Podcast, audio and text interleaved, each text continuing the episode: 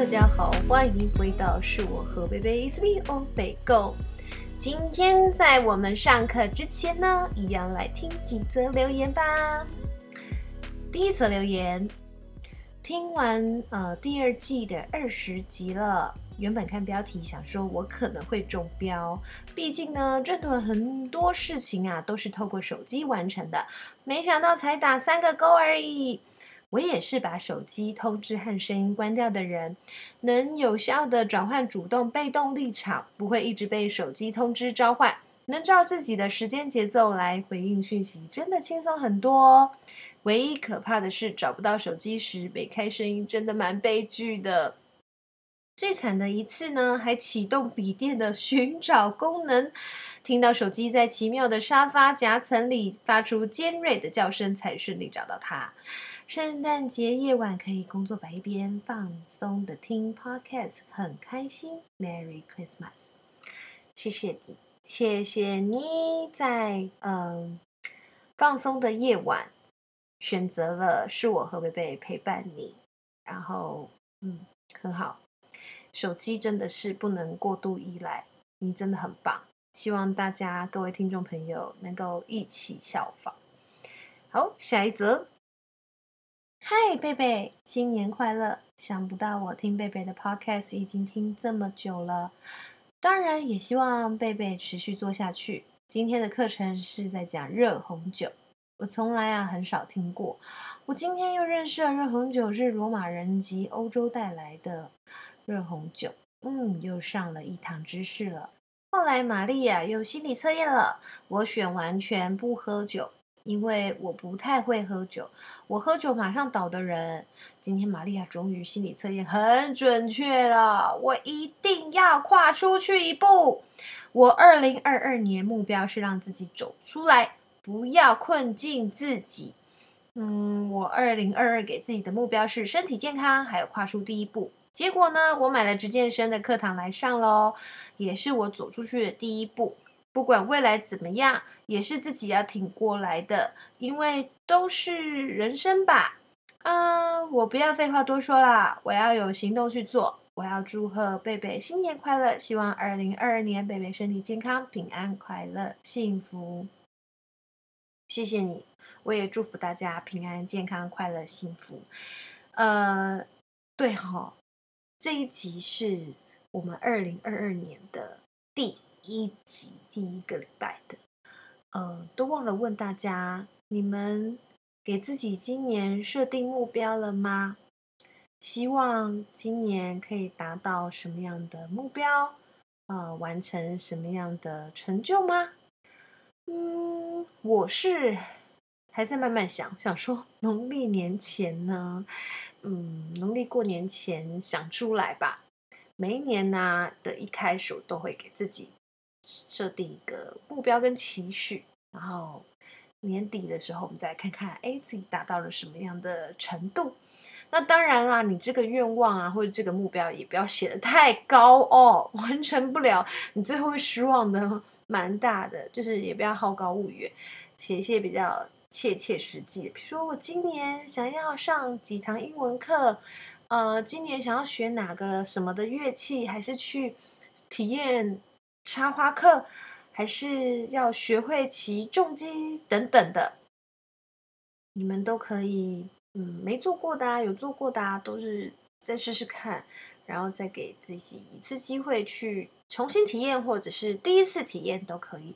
我觉得每一年这样子设定目标下来，我是蛮有成就感吧。呃，不管这一整年下来啊，可能有起有落，但是最后的总结是你自己的，你自己的人生。然后，不管别人怎么看你，别人怎么对你评价，这个目标会是在最后年终的时候啊，或你给自己的一个评比。好，我是觉得这个方法蛮好的，希望大家可以一起来试试看。那现在我们就赶快来上课喽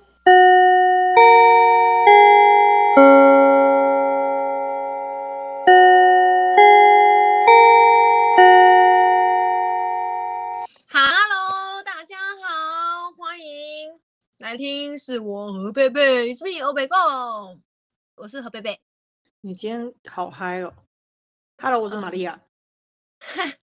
想说，哎、欸，这是我们新年第一周的呃，新的一年第一周的第一集耶。嗯，对吧？之所以要给大家一个不一样的感觉，就是要嗨一点。但是一样的是，我们还是要上课。好，莫忘初衷，玛利亚。是，没错。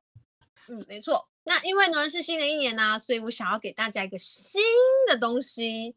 嗯，也不能说新嘛，只是说大家应该不常听到叫做橘酒，Orange wine 吗？嗯，对，听起来是橘子的橘哈，可是它跟橘子一点关系都没有。嗯，橘酒的话呢，它也不是用任何橘子皮或什么，只是说它用。酿葡白葡萄酒的方式，只是最后它加了葡萄皮或者是葡萄籽来进行泡皮这个动作。那、嗯、泡皮这个动作呢，可以是好几天呢、啊，好几个月，甚至一年，就让它在那边陈年，所以它的颜色就会比白葡萄酒酿出来的酒的颜色再更深一点，所以我们叫它橘酒。那在葡萄酒圈，它算是非主流的，所以风格呢相当鲜明，大家可以试试看。它算自然酒吧？风格相当鲜明是指味道？等一下我会跟大家讲一下它的呃一些。特殊味道，因为毕竟陈年过，嗯、我们都说酒很多就是陈年过或是比较香、比较熟的水果，它酿出来的味道都会比较重一点。那为什么酒一定要喝陈年呢？因为它放在那边一直发酵，它就会有新香味跑出来，所以才会说，诶，它味道更鲜明，跟我们以往喝到白葡萄不一样。而且甚至有人一说是说，如果今天用盲饮。嗯，把它那个都包起来，然后跟红、嗯、红葡萄酒一起喝的话，你会喝不出来它其实算橘酒还是红葡萄酒。那这样是比较浓厚的感觉吗？呃，我觉得这里说起来有点夸张，但是因为它口感有，它还是有单宁，因为它有放皮或是梗或是籽。好，我们要加单宁味，就是放梗啊、葡萄梗啊、葡萄籽、葡萄皮，所以它有单宁。哎。白葡萄酒是没有单宁的啊，所以当你喝到一杯它有单宁的话，你第一个会想到是红葡萄酒嘛？我觉得是因为这样子啊，嗯、呃，它的酸度会比较有，然后味道又比白葡萄酒浓郁。嗯、好，现在就跟你讲它的味道呢，可能啊你会多感受到一点这个菠萝蜜啊、榛果啊、陈皮呀、啊、苹果，那各家有各自的。做法啦，所以呢，嗯、你不是说每一支酒都一定有这些味道？嗯嗯。那其实他们就是有一说说，呃，橘酒是最古老的这个酿酒的的这个成品。我应该说，我的认知，我觉得，嗯，最一开始的人在酿酒的时候，一定不会想到说要去皮这件事情。没错。对吧？最原始的，嗯、所以就是用最原始的方式把酒放进去，然后在那边搓搓搓啊，然后酿它、陈年它，然后出来的酒。后来才想说，哎、嗯，改良一些做法，让口味啊更细致一点。嗯、所以就开始说，哎，白葡萄酒有去皮这件事情，然后红葡萄酒我们就不去皮，这样子去改良。所以橘酒，我觉得是应该是你要说它是最古老，也蛮情有可原的、啊。五千年前或是八千年前都有，就是说它是可能、嗯、呃最最原始，最原始呢、嗯、是在高加索山区的乔治亚，嗯嗯，那现在也是说那边产量是最多的，嗯。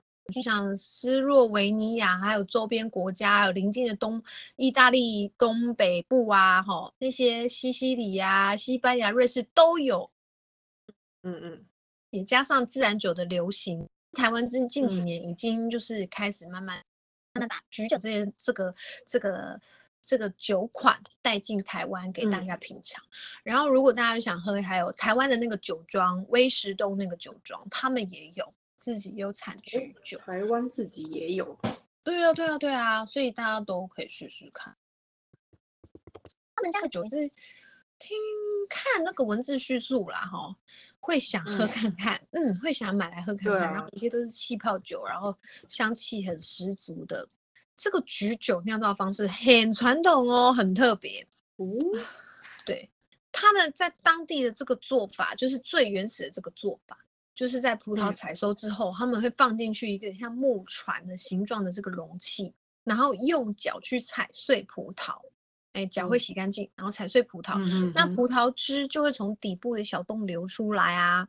那流出来的这个葡萄被埋在地底下的一个陶罐，嗯、好，那那个陶罐形状就是呃，很像我们去博物馆才会看到那种陶罐，哦，很像蛋形的，屁股是尖的，然后。放进去之后，就会再加上葡萄皮、葡萄筋啊、梗啊、籽啊，哈，这样子去增加它的这个单宁跟风味。那他们说，因为这个陶罐放在地底下，可以让这个温度保存的比较，你也不需要去用呃人工的方式去控制这个温度，比较可以恒温啦，哈。然后呢，放进去之后，他们就会用那个蜂蜡跟石块封口。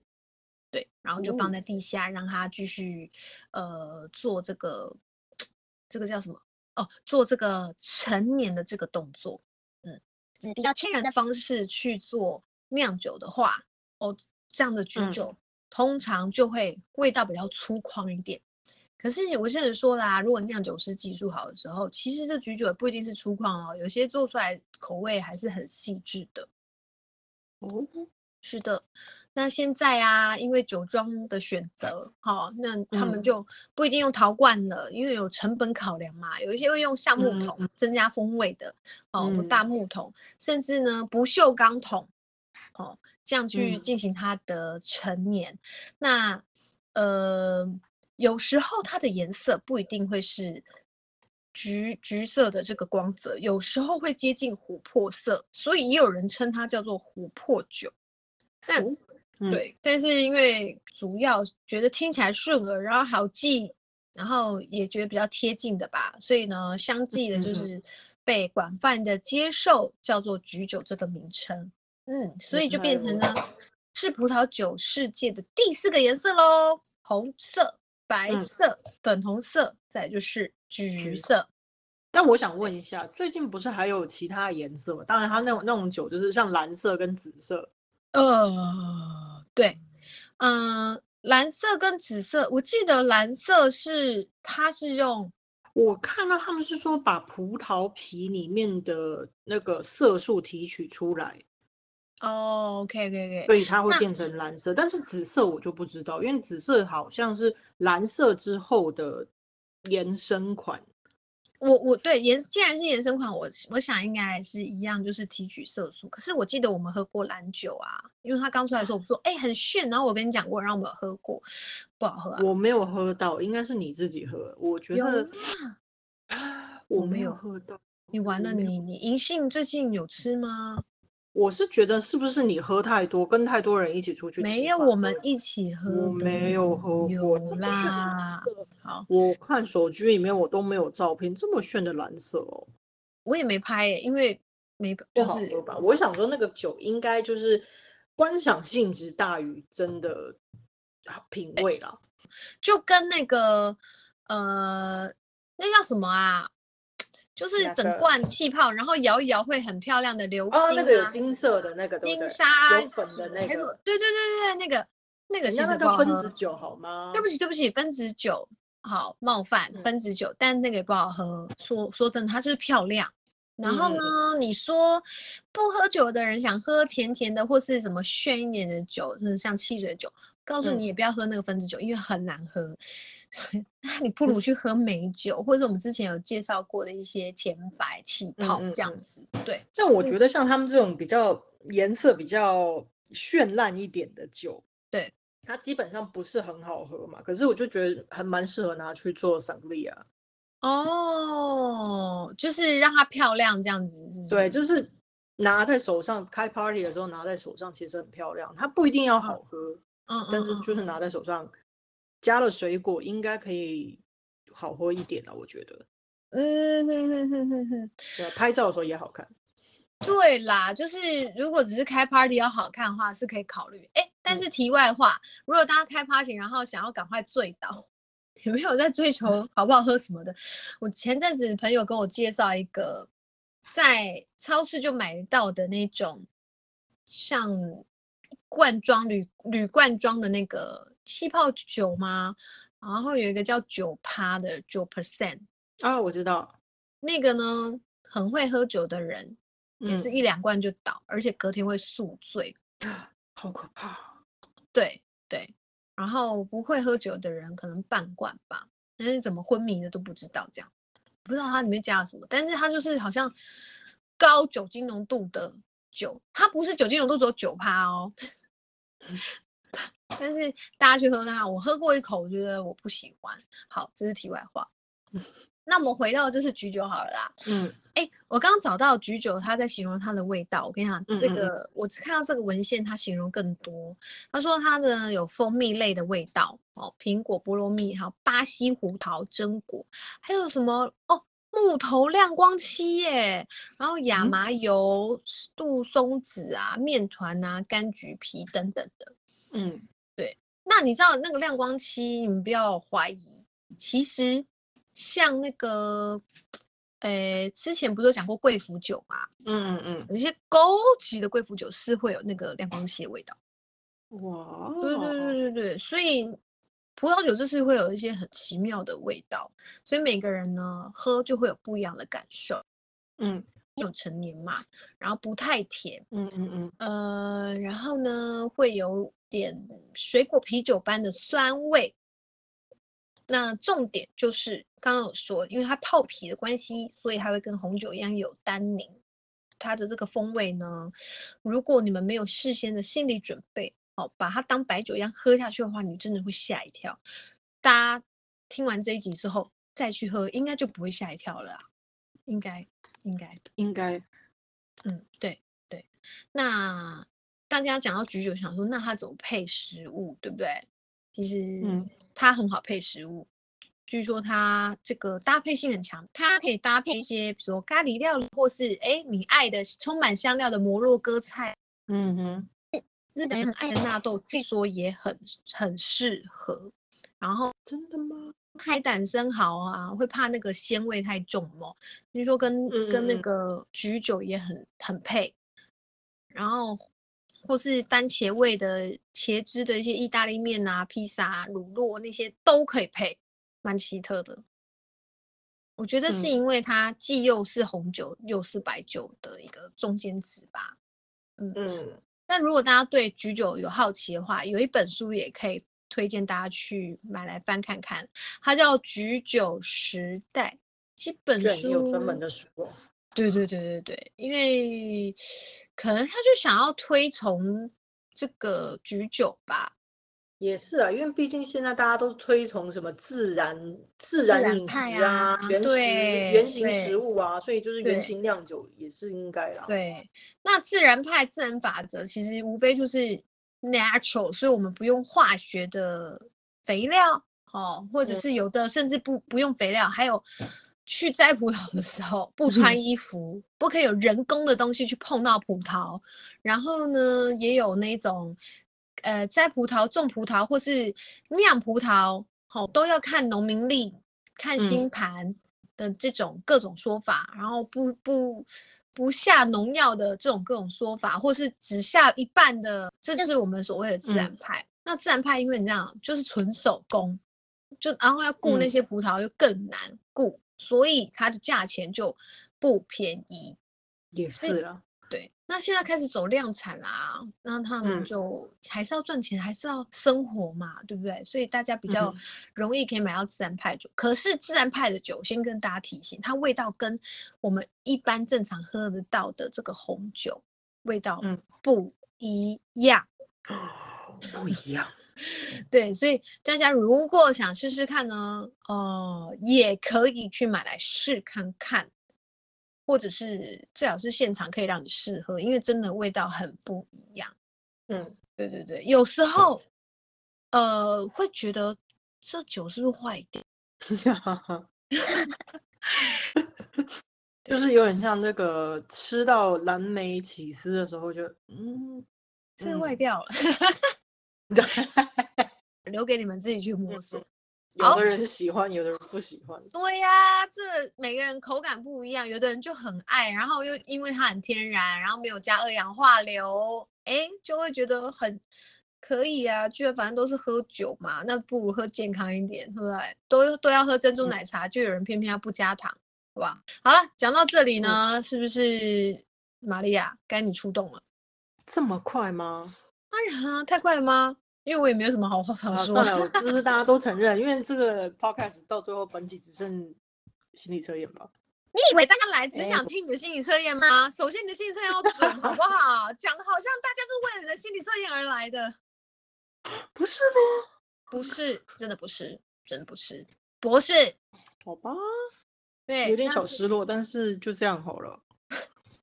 那你今天要带来什么心理测验？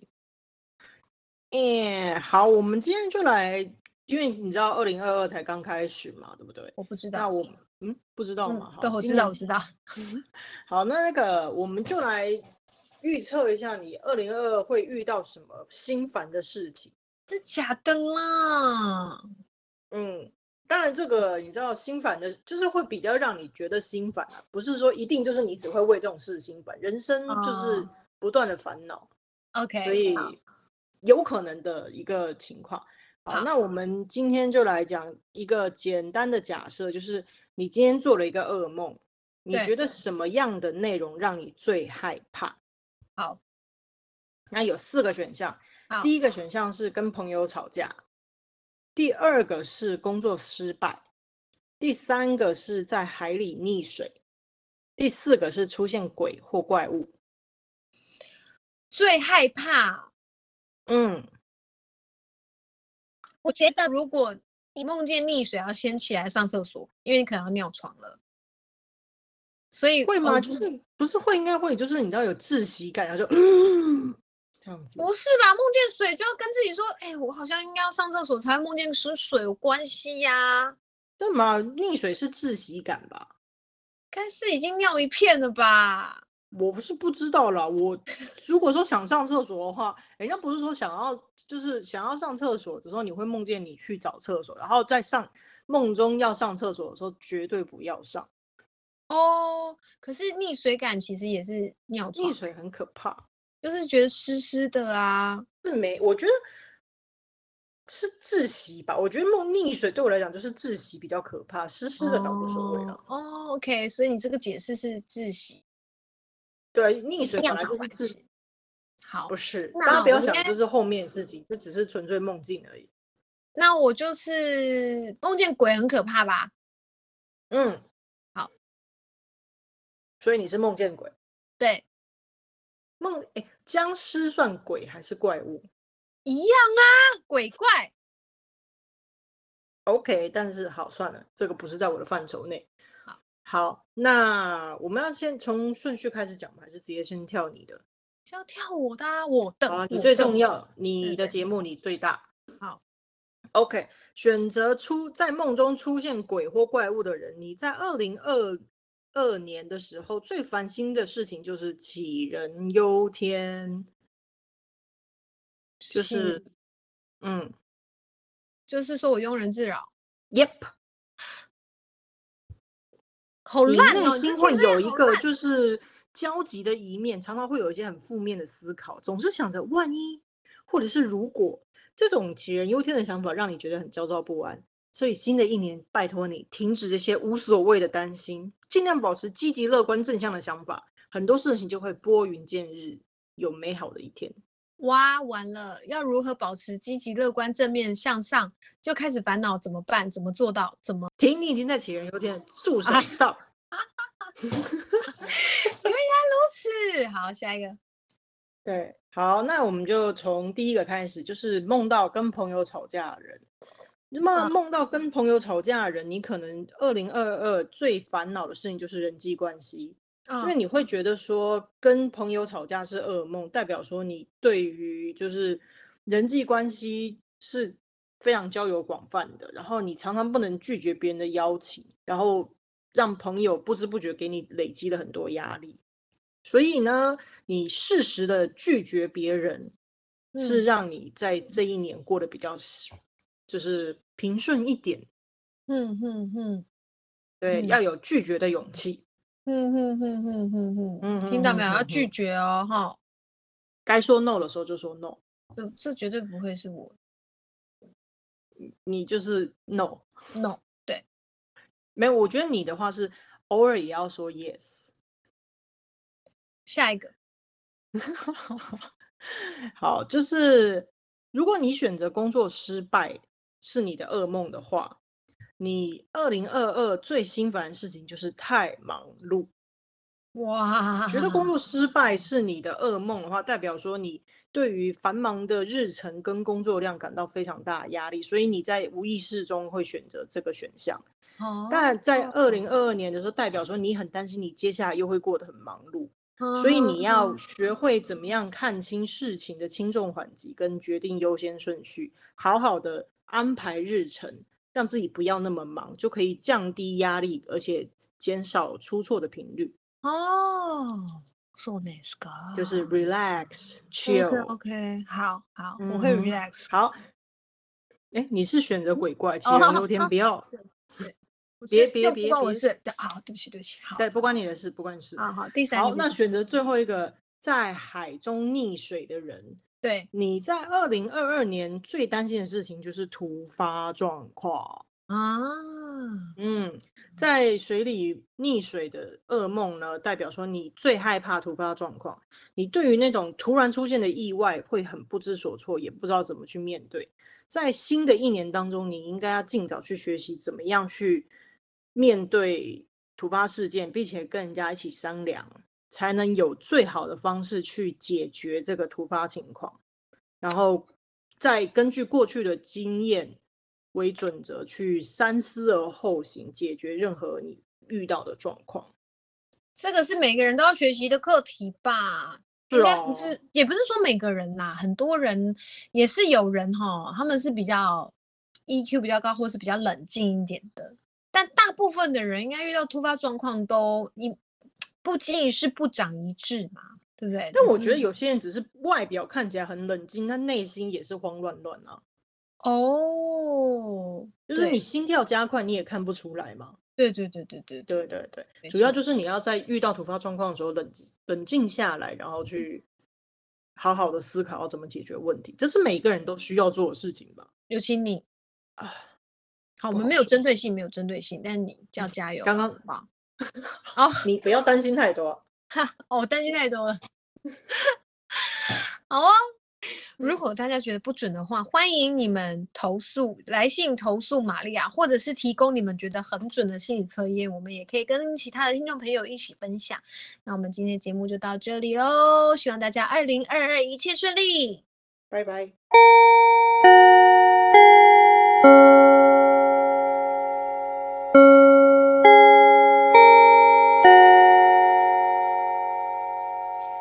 今天的分享就到这里喽。如果喜欢是我和贝贝的分享，欢迎你们到我的粉丝页留言给我，也请持续订阅，顺便帮我多多分享哦。我们下次见。